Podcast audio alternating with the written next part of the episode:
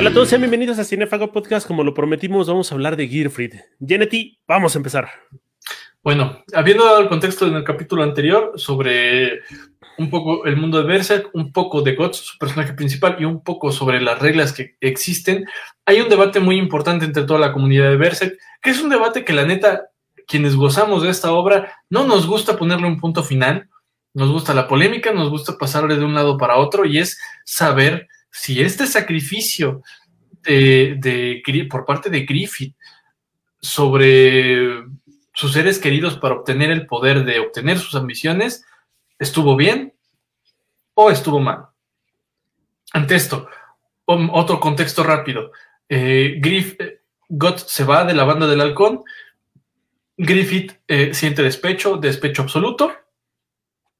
Hace un movimiento muy visceral que es tirarse a la hija del rey un día antes de que les den derechos nobiliarios que aparte, el, o sea, el rey tiene unas ondas acá, este, incestuosas y desea que su hija nunca se case y que lo ame a él.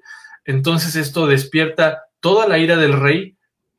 Eh, pone, después de que fueron los héroes de la nación de Midland, eh, la banda del halcón más Griffith se convierten en los enemigos públicos del reino en una noche y capturan a Griffith capturan a Griffith, lo torturan durante un año y lo torturan de maneras horribles. Griffith es esta persona que es todo lo hermosa que puede ser una persona, todo lo inteligente que puede ser una persona y todo lo valiente, fuerte y admirable que puede ser una persona. ¿no? Es una figura casi mesiánica para la banda que se acerca a Griffith y por eso todos lo ven como de, ah, es un salvador casi, casi, ¿no? Entonces, eh, durante este año de, tortura y de tortura horrible está tirado en un calabozo, este, le cortan los tendones, pierde la capacidad de caminar, no mm, apenas se es alimentado, vive en las tinieblas, lo rompen. No puede ni hablar. No puede hablar, no puede hablar porque le cortan la lengua, no puede hacer nada, pierde todo lo que es. Pero en algún y ya cuando sus amigos van a rescatarlo, pues él ya está más muerto que vivo. Este, y sus heridas, o sea, ya tiene un montón de llagas, está enfermo y está horrible, está básicamente desahuciado.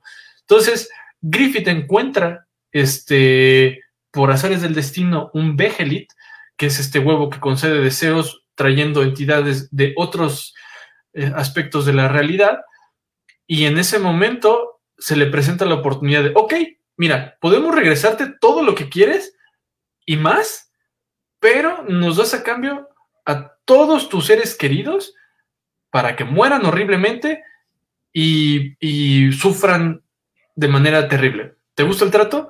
Y pues Griffith dice que sí. Y, ahí tenemos el gran trauma de la comunidad de Berserk y saber si este güey hizo algo bueno o hizo algo malo.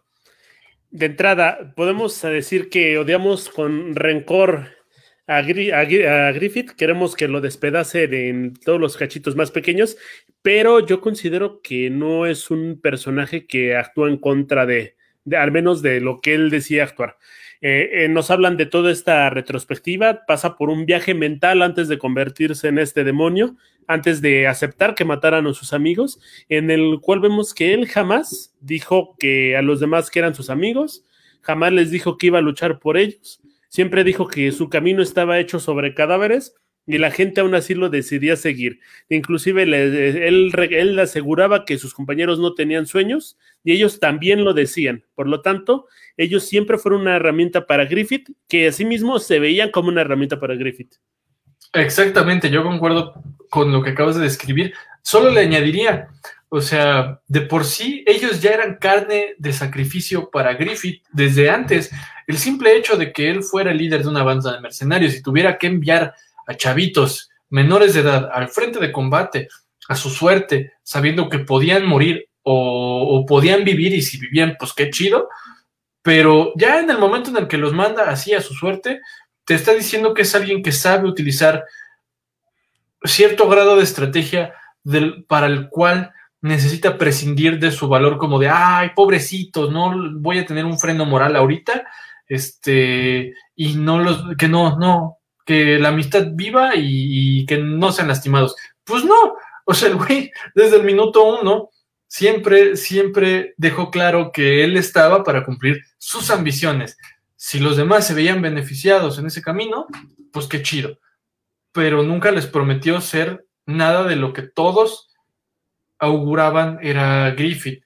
Por lo tanto, mi humilde opinión, Griffith es un ser horrible al que odio y odiaré y espero que Kentaro Miura le dé una muerte horrible y dolorosa, así horrible, pero no puedo decir que el güey hizo algo malo. Fue totalmente coherente consigo mismo.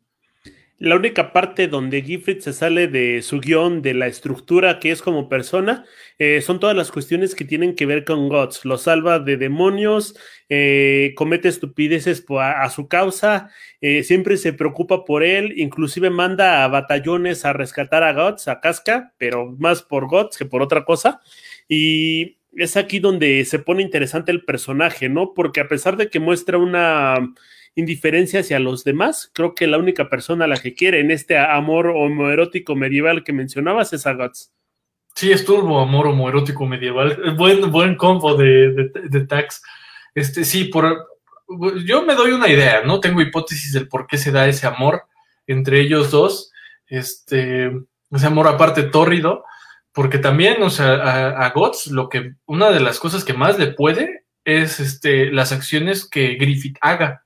¿No? Este, pero, eh, pues sí, es, eh, ambos son las únicas personas, o sea, tanto Gots para con Griffith, Griffith para con Gots, son las únicas personas que pueden hacer que ambos se salgan de la línea de comportamiento y no sepan cómo reaccionar. Los dos personajes son personajes que siempre tienen un plan para seguir adelante, una ruta, un algo este, nunca se quedan sin palabras en una, al momento de discutir, por ejemplo. Pero cuando ellos dos chocan o tienen diferencias, no saben cómo carajo reaccionar. Y los dos, es curioso, pero los dos se quieren demasiado y al mismo tiempo los dos se lastiman demasiado. Bueno, el eclipse es obvio, ¿no? Este, pero, o sea, los dos o tienen la capacidad de o ayudarse mucho, mucho, hacerse mucho, mucho bien, o hacerse el mal más terrible entre sí. Creo que esta cuestión de. tóxico medieval. creo que la cuestión, una comedia también es una telenovela, Remy inverso ahorita estamos viendo. Pero bueno, eh, creo que se debe a que Guts empieza a obtener más méritos en batalla, empieza a convertirse en un hombre más hábil en el campo de lo que puede ser Griffith. Entonces creo que es ahí donde viene el meollo, se le empieza a salir del guion, deja de comportarse como los demás, se deja manipular, pero no al mismo momento, ¿no? A pesar de que le tiene devoción, Griffith no lo alcanza a notar del todo Ajá, y es aparte la única persona que lo alcanza a ver como un igual. Todos lo ven como un dios, mientras que Guts le tiene cariño, le tiene amor, le tiene esta representación fraternal de amigo, y eso es lo que no le gusta a Griffith, porque no quiere ver como un vasallo. Y cuando se va, pasa eso, o sea, le, está, le está dando la confirmación de que no es su propiedad. Y cuando lo es la, y aparte es la primera persona que lo vence en batalla. De hecho, yo creo que es al revés de como tú lo describes, pero la conclusión es la misma.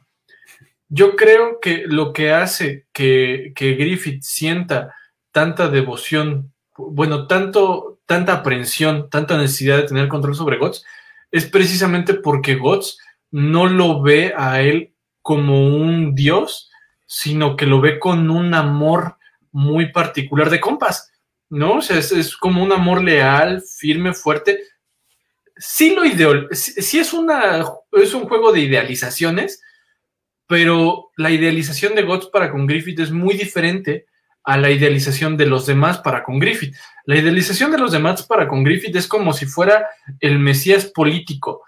E, es e, el, el tipo que va a acabar con la pobreza, con el sufrimiento, alguien que va a poder redimir a la clase de que vive en situaciones muy miserables y eso hace que hagan una leyenda alrededor de Griffith. No es como de, o sea, seguramente Griffith no juega golf, pero si jugara golf sería el mejor golfista del mundo. Pedos así. Y Griffith, bueno, la idealización de Gots para con Griffith es solamente así como de, esta persona es la persona más maravillosa que yo he conocido jamás, ¿no? ¿Cómo quisiera que me viera con esos ojitos solo a mí?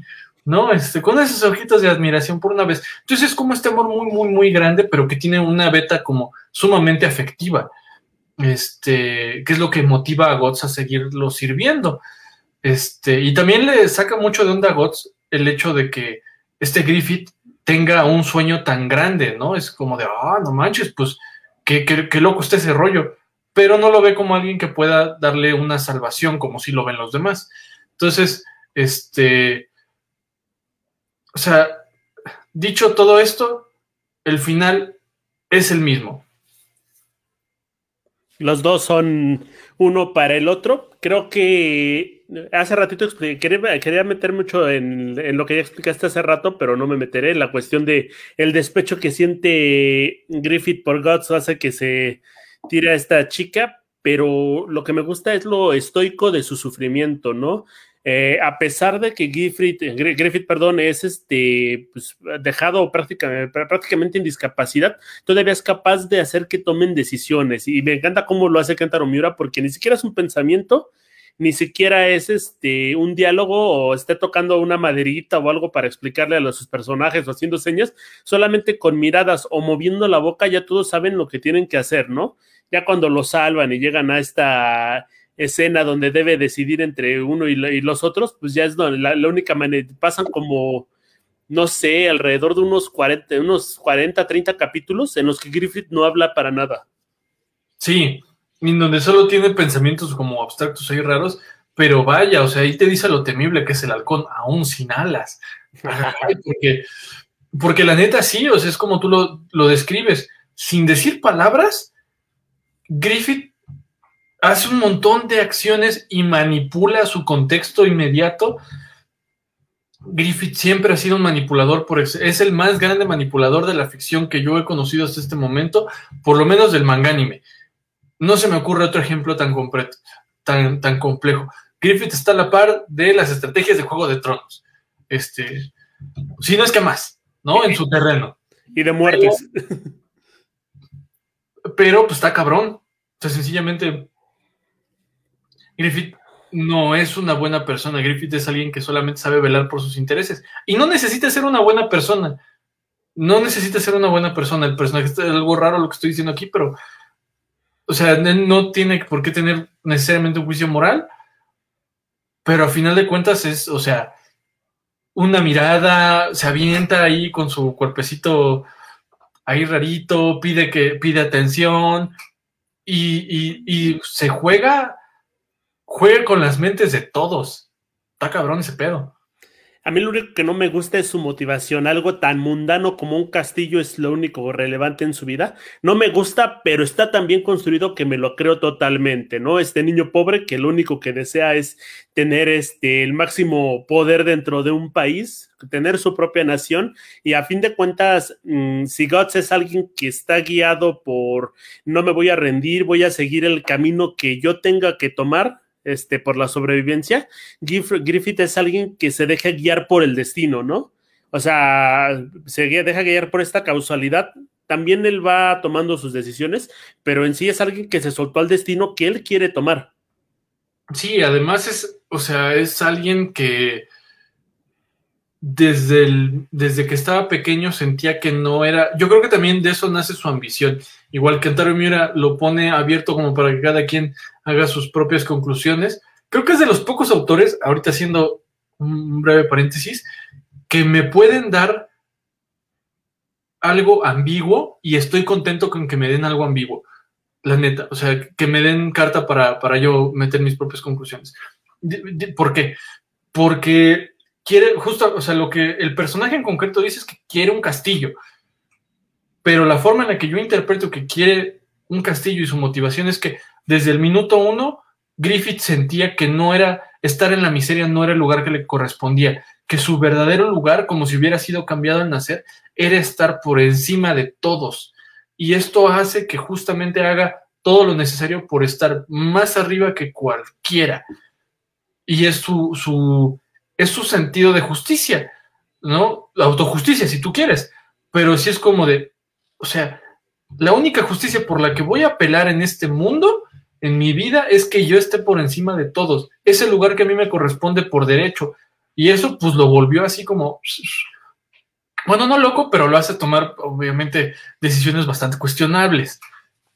Ahora, hay una parte que me fascina de esta obra y es que conforme va la relación de estos dos, y lo cual se acentúa muchísimo más con el rescate, Griffith se empieza, a, perdón, Guts se empieza a convertir en alguien más fuerte que Griffith, ¿no? Eh, ya físicamente, después de la tortura, ve cómo Guts se enfrenta a demonios, empresas, se enfrenta a soldados, puede hacer de todo, mientras que él no puede levantar ni una sola espada.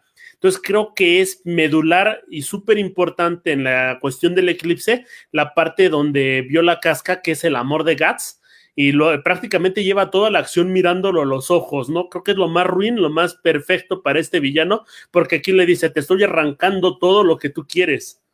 Ya después hay una explicación más, más contextual sobre el por qué hizo lo que hizo, pero creo que la principal motivación de, de haber violado a Casca es que aparte es horrible porque Casca fue violado como mil veces. De por sí en la serie siempre todos los personajes malvados, lo cual tiene coherencia si es como de edad media, una mujer soldado, obviamente va a querer ser, no, no va a querer ser ella, sino, o sea, obviamente los personajes ahí que están, siempre van a tratar de aprovecharse de ella, pero ella para el momento en el que Griffith la viola ya fue violada un montón de veces por un montón de entidades Lovecraftianas hasta llegar a la locura y lo que hace Griffith es arrancarle lo único que Guts genuinamente ha deseado para sí mismo, que es el amor de Casca. Es como de no, chavito, tú me abandonaste, pues ahora te voy. Es que es la venganza de la exnovia tóxica, mil por mil. Es nada más una demostración de quién tiene la sartén por el mango, porque efectivamente no, Sí, ahora, ahora estoy de acuerdo contigo. En un principio del podcast no estaba tan de acuerdo en esa parte, pero sí, sí es cierto. O sea, Gods llega a un punto en donde ya no está en, la, en el terreno de manipulación completa de Griffith y hace eso como para obligarlo a que esté en su esfera de acción. Plus, Casca estaba embarazada del hijo de Gods cuando eso pasa, lo cual se nos revela más adelante en la historia, porque soy el tío spoiler, que este más adelante en la historia que esto obedece a una ley para que Griffith pueda encarnarse otra vez en el mundo humano, utilizando como receptáculo al hijo biológico de Gats y Casca, lo cual es algo aterrador. O sea, a ver, vamos a describirlo por partes para que vean lo horrible que es. Por puro despecho y sacrificio, esta persona, este Griffith, arruina la vida de todos sus seres queridos y de la persona que más ama, que es Gods. De una, sobre una mujer que le había hecho aparte el fuchi un montón de veces porque Casca muchas veces se ofreció a hacer el amor de, de Griffith y Griffith siempre la rechazó. Solamente cuando Casca no le presta atención a Griffith, pero le presta atención a Gods, es cuando Griffith quiere tener una relación con Casca, solamente para quitarse el caprichito. Y después de eso, usa el producto de ese amor que estaba creciendo de manera orgánica entre Gots y Casca para poder encarnarse es una de las cosas más maquiavélicas y horribles que he tenido que leer en el mundo de la ficción. Y he leído cosas horribles, pero pocas tan horribles como esto. Ahora, creo que Griffith no tenía una opción. Ajá, aparte de que siempre fue su, su ambición llegar a este punto, el hecho de que ya no puede ni moverse, no tiene ningún tipo de habilidades para comunicarse, pues lo deja en un camino sin sentido. Creo que en un punto hay una situación donde parece que se va a arrepentir, va a salir el poder de la amistad y vamos a resurgir, vamos a salir todos como amigos y vamos a pasar por una telenovela ahora de recuperación física y decide, no, o sea, este siempre fue mi camino y lo debe de tomar, ¿no? Creo que cualquiera en, en el lugar de Griffith hubiera hecho lo mismo. La verdad, sí. O sea, por muy altos estándares morales que tengas, si estuvieras, o sea, ponte. Mm, eh, tal vez es raro que lo ponga así, pero imagina lo difícil que es vivir un día sin, para nosotros cómodos en la vida moderna, aún y con la pandemia, vivir un día sin internet y sin luz. Imagínate lo complicado que sería, lo incómodo que sería para una persona promedio, vivir sin internet y sin luz. Ahora, imagínate vivir siendo torturado durante 365 días, a punta de cuchillo, de manera lenta, dolorosa, te quitan toda capacidad humanitaria, bueno, que te define como, como un ser humano, te arrancan la lengua, te quitan todo, te dejan en una oscuridad total, por eso mencionaba lo de la luz, en donde no puedes hacer nada, solo estás solo con tus pensamientos y este y, y, cuando te liberan y ves la luz del día otra vez, pues ya no tienes la capacidad ni siquiera de hacer del baño este, sin ayuda de, de las personas que te rodean. Te quitan toda capacidad de independencia. O sea, ante una situación así, cualquiera se vuelve loco. y cualquiera se vería tentado a tomar la decisión que Griffith tomó. Y aparte estás partiendo de una situación donde era el hombre más importante del reino, que lo fue construyendo poco a poco durante años, inclusive vendiendo su cuerpo a un mercader ahí malvado, bueno, un monarca malvado, y entonces se pierde todo el temor, el respeto, la clase, la dignidad y el cariño que le tenían los otros, ¿no? Porque inclusive la banda del halcón se dispuso a abandonarlo para seguir a Gats. Sí, eh, y fíjate que esa interpretación yo no se la había dado, pero tienes toda la razón. O sea, la banda del halcón dijo, ¿sabe qué? Gats es el nuevo, es nuestro nuevo rey, hay que adorarlo. En algún, o por lo menos les cruzó por la cabeza. Y sí, efectivamente, yo creo que Gats tenía toda la capacidad de liderazgo este, para, para llevar a la banda del halcón hacia un sueño más humano este, y un liderazgo que sí se preocupara por la gente y no nomás por obtener fortuna, gloria y esas cosas. Y en ese punto de intersección, este, o sea, Griffith no tolera el ego. Es como de, no, ese papel era mío. Y además, pues esta onda, o sea, yo creo que igual, plus toda la loquera que debió de haberle ocurrido durante esos, ese tiempo en, en, la tortura es como de, o sea, esta idea que nunca se pudo quitar de, yo estoy por encima de la humanidad, ¿cómo, los, cómo alguien, quien sea, va a estar por encima de mí? Eso es inconcebible. No, a chingar a su madre. Y lo más chistoso, a Guts todo, toda la, todo se lo quitan demonios, entes superpoderosos que no podemos controlar, ante los cuales no puedes combatir. Y el eclipse de Griffith, o sea, eh, su eclipse personal, lo vive este, en manos de una persona que es prácticamente un, este, un esbirro cualquiera, una persona insignificante que podría vencer él en condiciones normales en menos de un segundo. Y es cuando Guts enfrenta de nuevo, ve a la cara a su más poderoso enemigo, que es la impotencia. la verdad, la, neta, o sea, todas las desgracias que, han, que le han ocurrido a Guts han tenido en, menor o mayor medida este grado de frustración e impotencia de no poder defenderse ante un algo. Es decir, o sea, cuando Guts mira los problemas a la cara, y aparte él sabe hacerse justicia por mano propia. No hay tanto pedo. Es más, creo que si perdiera este Gods como tal, este, que por propósitos de la historia, o sea, no pierde tal cual, pero supongamos que una entidad sencillamente llega, pum, y lo derrota como tal, todavía es más fácil que él dijera esa derrota. Pero derrotarlo cuando sabes que tienes la capacidad de poder plantarle cara y que por circunstancias externas no puedes, eso te rompe todavía más. Y efectivamente creo que estos dos personajes son ambivalentes. Creo que la historia no se podría contar también sin ellos dos. Esta historia de amor homoerótico medieval es valiosa más que nada por la relación que hay entre esos dos personajes. Y creo que igual el manga de Berserk iba por un rumbo distinto, al menos de inicio pero no sé si para cuestiones de cancelación o de, atractivo, tuvieron que meter la Golden Age y terminaron creando una obra magistral. Yo creo que no, porque Kentaro Miga, tuve la oportunidad de leer el, capítulo cero, que era el prototipo, y desde ese momento GOTS ya tenía ese, esos mismos elementos sobre que había ocurrido algo traumático de haber perdido a seres muy, muy queridos y que por eso no es capaz de, de este, más bien por eso tiene esta automisión de venganza. Entonces, yo creo, y aparte ya había un personaje por ahí que era muy parecido a Griffith, entonces las partes que la médula de Berserk, yo creo que sí ya estaba definida, pero yo creo que Miura jugó muy bien sus cartas. En vez de contarnos una historia medieval siguiendo reglas, Miura fue capaz de adaptar muy bien su estilo hacia una fórmula que se siente muy orgánica. Efectivamente, y si a usted le interesa esta historia, apenas hablamos de los primeros 14 tomos del manga.